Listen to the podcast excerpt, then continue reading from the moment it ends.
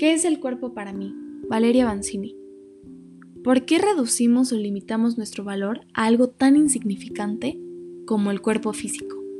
Creo seriamente que en la actualidad se elogia más al cómo nos vemos que el cómo somos o hacemos sentir a otros.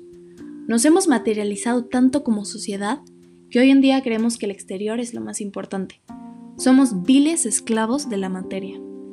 Es innegable que como seres humanos disfrutemos de la belleza física, tanto de los demás como la propia. Sin embargo, no deberíamos esforzarnos de más en buscar la perfección externa. No lo voy a negar. Yo también fui víctima de interiorizar los estereotipos impuestos por la sociedad. Me comparaba con demasiadas personas que consideraba mejores que yo, que dejé de comer por largos periodos de tiempo e hice ejercicio de más, entre otras acciones que dañaban mi salud. Estoy convencida que la autopercepción que tiene cada individuo sobre sí mismo y sobre su cuerpo es producto de una construcción, tanto cultural, social como personal. La imagen corporal se vuelve cada vez más sólida conforme pasan los años, aunque nunca llega a ser completamente estática, pues se ve afectada por las experiencias que vivimos a lo largo de nuestra vida. La belleza es literalmente una construcción social, y hoy en día se le da culto a la delgadez. Lo podemos ver en los medios sociales, pues desde que somos pequeños se nos enseñan a las princesas de Disney como personajes sumamente delgados y a los superhéroes como seres delgados y musculosos. Por otro lado, los personajes antagónicos son más anchos y generalmente tienen la nariz más grande.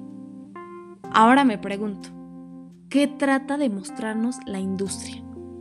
El problema con ello es que los infantes al llegar a la etapa adolescente se esfuerzan e incluso se lastiman para cumplir con este canon de belleza tan complejo. Es impresionante lo mucho que estamos dispuestos a hacer con tal de encajar y cumplir con un ideal prácticamente inalcanzable. Es importante recordarnos que no somos simplemente receptores de lo que vemos y escuchamos, sino que muchas veces adquirimos y reproducimos dichas formas de mirar y ser mirado. Lo mismo con nuestra percepción sobre la belleza física. Creo que como sociedad nos hace falta discernir entre lo que escuchamos y vemos fuera de lo que realmente creemos y somos. Debemos seguir nuestra propia voz, evitando las limitaciones que se nos han impuesto. Esa casilla que te dice cómo debes verte para ser gustado por los demás. Pues hoy en día hay una gran y notable diferencia entre lo que se considera ideal y lo real. Hoy puedo decir firmemente que ahora entiendo que en conjunto hay cualidades que compensan a otras, y estas no se limitan únicamente al exterior. Lo que nos permite avanzar como seres humanos es gustarse uno mismo, no a los demás. Debemos comenzar a reconocer que el físico no es la mitad de importante que la belleza interior. Por suerte, hay mucho más. Y al entender eso, y al entender eso nos liberamos de un sufrimiento meramente innecesario. Creo que debemos comenzar a mirarnos con empatía y tratar de conocernos y entendernos. Dejar de un lado los extremos, ni juzgarnos tanto ni obligarnos a no tener altibajos. Pues cuando lo hagamos, la vida será potencialmente más sencilla. Si empezamos a ver de esta forma, los estereotipos arraigados en nuestra sociedad comenzarán a desvanecerse un poco. Como sociedad nos falta recordar cuando éramos niños y vivíamos sin tantos prejuicios.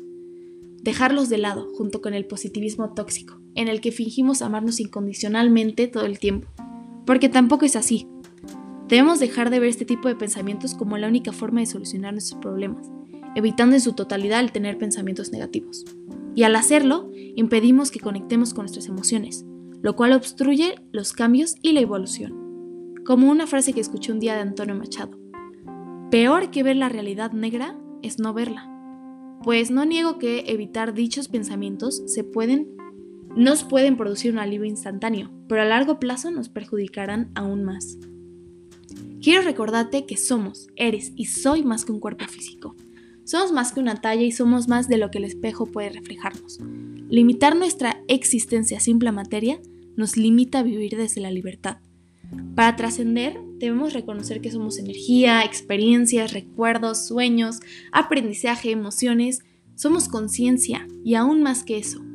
Estamos tan concentrados en la realidad y lo que ésta implica que olvidamos flotar en ella. Y ahora, ¿en qué basarás tu valor como ser humano?